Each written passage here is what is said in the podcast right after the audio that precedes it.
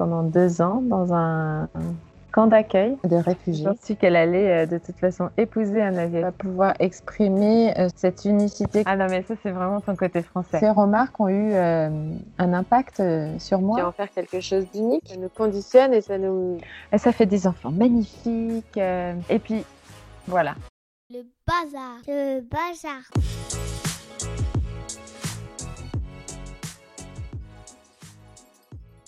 Bienvenue dans Joyeux Bazar, le podcast de la double culture. Les identités emmêlées, ça chatouille, ça pique, ça s'embrouille, mais on ne s'échangerait contre rien au monde. Je suis Alexia Sena, française et camerounaise. Je suis plume d'entreprise, pigiste et l'auteur de ce podcast. Les épisodes sont tous disponibles sur le site joyeuxbazarpodcast.com et sur les plateformes d'écoute. Pour soutenir ce projet, abonnez-vous sur les réseaux sociaux, laissez des étoiles et un commentaire sur Apple Podcast et parlez-en à vos amis. C'est parti Alors aujourd'hui, je reçois Lise Kong, française, martiniquaise et cambodgienne. Je l'ai rencontrée dans un programme de coaching qui s'appelait Retrouver et porter sa voix et j'ignorais à ce moment-là qu'en plus de ses activités de coaching, elle est aussi photographe, activiste de la parentalité holistique et fondatrice de Pai Seedlings, une organisation basée en Thaïlande et qui promeut la permaculture. J'adore les vies à tiroir. Bonjour Lise. Bonjour Alexia. On va commencer par évoquer ensemble des lieux. Alors si je te dis Pai en Thaïlande. Eh bien écoute, Pai c'est euh, là où je vis, des montagnes, des jungles, rizières euh, qui se trouvent dans le nord de la Thaïlande, une dizaine euh, de tribus. Et toi, dans ton, dans ton lieu et dans cette fondation Pai Seedlings, tu, tu accueilles justement non, des, alors des gens qui ne sont pas des touristes, qui viennent apprendre la permaculture avec toi, avec vous? Il y a environ trois ans, on a ouvert euh, un écolieu qu'on a acheté euh, d'anciennes rizières sur lequel on fait de la régénération du sol. On a planté des arbres, on pratique la permaculture. En parallèle de cette activité-là, euh, on accueille du monde, on accueille des volontaires, des retraites. Deuxième lieu, Lise, Sergi Saint-Christophe. Alors, Sergi Saint-Christophe, c'est l'endroit où j'ai grandi en région parisienne, dans le, Val, d'Oise. Alors, troisième endroit, attention, c'est précis, la frontière entre la Thaïlande et le Cambodge.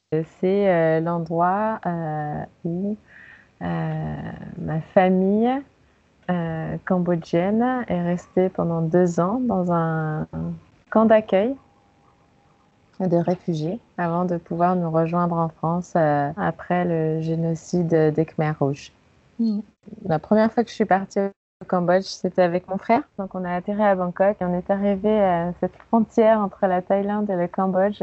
On a senti notre cœur trembler, s'ouvrir quand on a traversé et quand on a passé vraiment le pas de cette frontière entre les deux pays. C'était une expérience émotionnellement euh, très euh, forte. On va maintenant aller dans le vif du sujet. Euh, cette double culture, Lise, tu me disais que c'est un sujet dont tu as peu parlé autour de toi. Euh, au cours de ta vie parce que euh, à peine tu commençais à expliquer, bah voilà, euh, je suis française et cambodgienne, tout de suite on te disait, oh, mais c'est génial Et en fait, ça te coupait un petit peu. C'est vrai que ça a toujours été une, image très positive que j'ai pu porter à l'extérieur et que les gens ont reflété en fait sur moi pendant toute mon enfance et pendant une grande partie de ma vie à me dire oh là là mais qu'est-ce que tu as de la chance? Ça fait des enfants magnifiques euh, oh là là qu'est-ce que tu es belle. Et puis voilà. Alors écoute c'est vrai que bah, ça fait toujours plaisir d'avoir des retours euh, positifs euh, enthousiastes. Mmh. mais c'est vrai que ça m'a jamais donné l'opportunité en fait d'aller plus loin dans les discussions par rapport à euh, comment je me sentais. Ça donnait pas la place en fait à une curiosité ou à un questionnement. Et ta maman aussi répétait beaucoup que euh, c'est génial d'être métissé, que les enfants métis c'est les plus intelligents, c'est les plus beaux. Il y avait beaucoup de fierté pour, euh, pour ton frère et toi. Ma maman en fait depuis qu'elle est très très jeune est passionnée par la culture asiatique. Donc mmh. elle a toujours su qu'elle allait de toute façon épouser un asiatique. et donc, euh, voilà, elle a réalisé son rêve en fait euh, en ayant deux enfants que elle, euh, elle trouve très beau. elle trouve que ça que des avantages de pouvoir mélanger des gènes en fait qui viennent d'ailleurs, de créer une sorte d'équilibre entre ou de milieu, de voie du milieu entre les deux cultures. génial. En fait, c'est le mot qu'elle utilise très souvent, donc je le répète. assez proches autour de toi qui, euh, qui s'arrêtaient un peu au côté waouh du, métissage, qu'est-ce que tu aurais voulu dire si justement ils ne t'avaient pas interrompu? De quoi est-ce que toi tu aurais voulu leur parler? En fait, j'aurais beaucoup aimé pouvoir leur parler de euh, ce que, que les deux côtés m'apportent et euh, ce que ça a créé, en fait, cette unicité entre les deux, plutôt que... en fait, l'image de mes parents a régulièrement été projetée sur moi directement quand je rigolais vraiment très fort. Oh, vraiment, mais j'ai l'impression de voir ta mère là.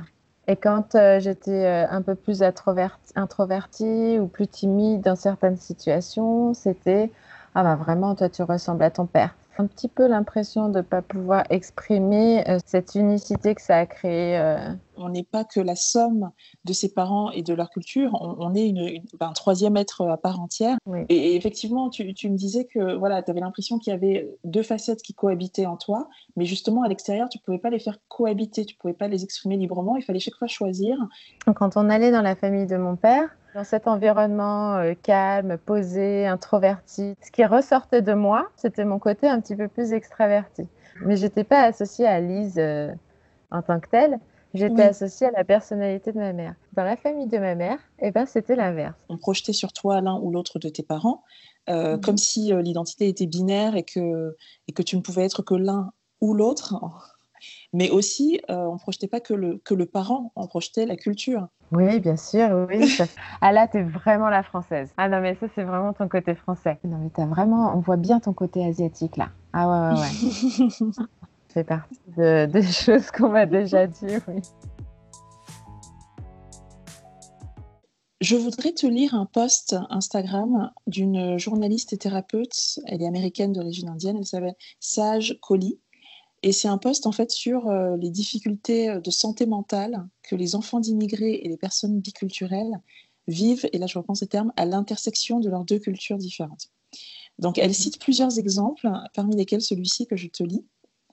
Dans une culture, on va être jugé et évalué sur notre capacité à maintenir la paix et à faire ce qu'on attend de nous. Dans notre autre culture, on sera jugé et évalué sur notre capacité à prendre notre propre place, porter notre propre voix, être assertif ou assertive. Est-ce que ça te parle? Oui, bien sûr, ça me parle beaucoup. Oui.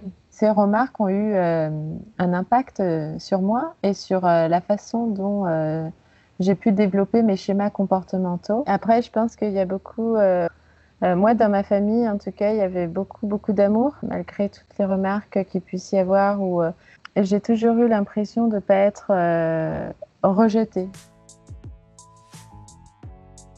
Alors revenons à la base, au début de tout, revenons à tes parents justement. Ils se sont rencontrés à Paris. Donc ta maman est euh, martiniquaise, française, et ton papa est cambodgien, mais attention, pas n'importe quel cambodgien, puisqu'il est de la communauté Tétiou. Oui. Qu'est-ce que c'est? Mon père est cambodgien d'origine chinoise. Donc cette communauté-là qui a énormément voyagé, euh, a aussi voyagé à travers le Cambodge. Ses parents sont nés au Cambodge. Lui, il est né au Cambodge et il continue quand même à suivre les traditions chinoises Tétiou, bouddhistes. Alors, tu nais en France, ton frère aussi. Vous grandissez à Nanterre, dans les tours Ayo, qui sont les fameuses tours bleues, un peu, euh, un peu rondes. On ne peut pas les louper quand on passe dans cette, dans cette partie de la région parisienne. A priori, vous grandissez euh, plutôt entouré de votre famille française, puisque vous êtes en France. Mais en fait, quand tu as trois ans, Alors, quand j'ai trois ans, j'ai euh, donc ma famille du Cambodge qui arrive en France. Famille qui a vécu euh, donc euh, le génocide euh, de 75 à 79. Ils sont restés pendant deux ans dans un camp de réfugiés et ensuite ils sont arrivés en France. je me dis, pendant trois ans, on a vécu euh, à huit dans deux pièces. Quel souvenir est-ce que tu as de cette période de ta vie, de l'ambiance à la maison? Ah, c'était génial. Il y avait du monde. euh, ma grand-mère, mes deux tantes et ma cousine qui sont arrivées, qui se sont très très bien occupées de moi. Donc j'ai eu beaucoup d'attention. Ça parlait khmer et on mangeait euh, cambodgien et chinois. Ouais, alors tu dis on, on parlait khmer. Pourquoi est-ce que, euh, pourquoi est-ce que le, le khmer ou le cambodgien euh, ne vous a pas été transmis? Tu dis c'est un grand regret pour moi. Il y a quelques années de ça, j'ai beaucoup posé de questions par rapport à ça à mon père, à mes parents et à mes tantes. Après le génocide et après toute cette époque de guerre, ils se sont jamais dit que qu'on allait pouvoir tourner en paix, tranquillement, en vacances. Et du coup, ça leur est pas venu à l'idée de m'apprendre le cambodgien. Et la deuxième chose qui est vraiment importante, c'est que la France a été vraiment perçue euh, pour eux comme euh, un, un grand pays d'accueil. Ils ressentent énormément de gratitude par rapport à la façon dont ils ont été accueillis à l'époque. Euh, pour eux, c'était très important de, de s'adapter en fait euh, à leur nouveau pays et donc euh, parler français et puis euh, aussi de s'intégrer de la culture française. Cette arrivée de la famille cambodgienne en France, en fait, ça a été possible grâce à ton autre famille, la famille française qui s'est démenée pour les faire venir. Ma mère et ma grand-mère travaillaient dans l'administration. Et donc, euh, le jour où on a su où se trouvait euh, notre famille cambodgienne, dans quel camp de réfugiés se trouvait, à quel endroit, elles ont tout fait au niveau administratif. Elles ont appelé, elles ont passé tous les coups de téléphone qu'elles pouvaient passer. Et en une semaine, euh, tout le monde est arrivé. Oui, ça c'est de l'énergie et de l'efficacité, dis donc. Tu me disais, euh, à l'époque, les familles s'entendaient bien. Oui. Euh, tu me disais que tes parents ont beaucoup lutté en tant que couple, et c'est d'ailleurs quelque chose qui te rend assez admirative, lutter pour tenir debout et pour rester ensemble malgré des cultures effectivement très très différentes. deux personnalités qui sont très différentes. C'était pas des désaccords pratiques, mais c'était surtout des désaccords dans la façon de faire, au niveau Oui. de la forme. Euh, mes parents ont su euh, traverser euh, tous leurs challenges et tous leurs, euh, toutes leurs difficultés de couple. Les combats qu'ils ont menés dans leur vie, c'est beaucoup pour nous. 2009-2010, tu es parti au Cambodge pour la première fois et c'était avec ton frère. Euh, Qu'est-ce qui a motivé ce voyage? Alors, au départ, un ras-le-bol de ce qui se passait dans ma vie euh, en France. Euh, et donc, j'ai eu envie de prendre l'air. La première idée qui m'est venue comme ça tout naturellement, ça a été d'aller me reconnecter avec, avec mes propres racines. Avec mon frère, on est resté euh, trois semaines. Il me semble que vous avez essayé de suivre un peu les, des traces de votre père. On a toujours un oncle et une tante qui vit là-bas. Donc, on est allé les visiter. Ils nous ont montré euh, l'école de mon père et euh, de mes tantes. Mais vraiment, une chose sur laquelle j'ai envie de revenir, ça a été une excursion qu'on a fait euh, au milieu d'un lac de Lotus. Un vieux monsieur qui vivait dans sa hutte au milieu du lac. Ce vieux monsieur nous a vus arriver avec mon frère, puis il lui a dit, notre guide, il lui a dit, mais ces deux-là, ils nous ressemblent. Ils ont le même visage que nous. Et donc, le guide leur a dit, euh, bah, c'est normal, en fait, ils sont à moitié cambodgiens. C'est un vrai moment de bonheur. C'était une forme de, de reconnaissance pour vous. Oui, on a eu l'impression de faire partie de la même tribu et ça fait du bien. D'être reconnu en tant que Cambodgien et pas seulement en tant que touriste étranger. Tout à fait, exactement. Et tu es cambodgienne, toi, d'un point de vue administratif? Euh, non, par contre, j'ai un visa permanent au Cambodge grâce à mon père. On va parler de tes enfants, 3 ans et 6 ans. Comment est-ce que tu élèves ces, petits êtres qui sont euh, français euh, et cambodgiens et qui vivent euh, en Thaïlande au contact d'enfants venus de partout, puisque tu accueilles dans ta ferme des personnes qui viennent du monde entier. Comment est-ce que tu, tu les élèves sur ces sujets de racines et d'identité? Mon premier fils est né en Thaïlande. Euh, Mon mari est euh, des racines euh, vietnamiennes aussi. J'ai des racines cambodgiennes. Et on est tous les deux français. On est tous les quatre français en fait. La façon dont je les éduque, c'est leur apporter peut-être la conscience de ce qu'ils ont à l'intérieur d'eux, d'où ils viennent, et puis en faire quelque chose d'unique. Là, je trouve, tu fais le pont avec ce que tu disais sur ta propre enfance, euh, où tu, tu manquais peut-être d'un espace où être toi et pas seulement euh, le produit de telle culture et de telle culture. Alors, est-ce que à travers ce, ce travail hein, de parents, est-ce que euh, ça t'a permis de faire la paix avec toi-même, justement, de Oui, je me guéris à travers un petit peu euh, cette éducation que je leur apporte. Tu avais l'air de, quand on s'est parlé, de beaucoup euh, réfléchir à, à quel point on est conditionné par nos cultures et comment est-ce qu'on peut se, s'inventer ou se réinventer au-delà des cultures en allant chercher quelque chose de plus profond. les traditions, les cultures, les rituels, les habitudes, ça nous conditionne et ça nous pose et ça nous met sur euh, une voie qui est euh, toute droite. Et c'est difficile de sortir de cette voie-là. Le fait de venir de deux cultures différentes, en fait, comme on a deux conditionnements différents, eh ben, en fait, c'est un petit peu permis de faire sa petite popote à soi. Au-delà de ce conditionnement-là, on est euh, beaucoup plus euh, puissant et autonome et euh, on peut se créer nous-mêmes notre propre unicité en fonction de ce qu'on ressent. Tu disais que ce soit dans l'éducation que je donne à mes enfants, dans ma propre vie, j'essaye de reconnecter à tous les éléments de la nature, à des sujets sur lesquels les cultures ne font pas de différence. Alors effectivement, la façon dont j'ai envie d'éduquer mes enfants, c'est de poser beaucoup plus de conscience euh, sur, euh, euh, eux qui ils sont et qui ils veulent devenir. Et pour ça, nous, donc dans l'environnement dans lequel on vit, on s'est beaucoup reconnecté à la nature. Le fait de, pouvoir établir cette connexion profonde avec notre environnement et avec tous les éléments de la nature qui nous, entourent, on fait plus de différence et on oublie un petit peu ces, ces règles culturelles qui nous ont été imposées. Parce que la nature, elle, ne fait pas du tout de différence entre euh, l'asiatique ou le français ou euh, le chinois ou, euh, ou l'américain ou l'australien. C'est en voyant la façon dont elle se comporte et en voyant la richesse en fait dont elle est capable, la diversité dont elle a besoin pour créer de l'abondance qui moi m'inspire beaucoup c'est intéressant et passionnant et, inspirant.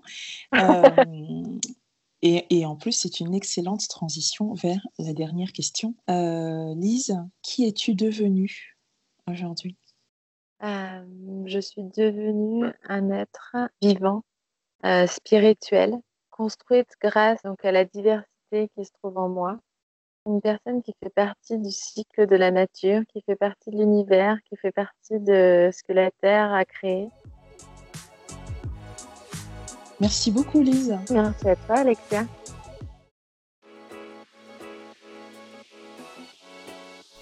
C'était Joyeux Bazar. Merci d'avoir prêté l'oreille. On se retrouve dans 15 jours. À bientôt!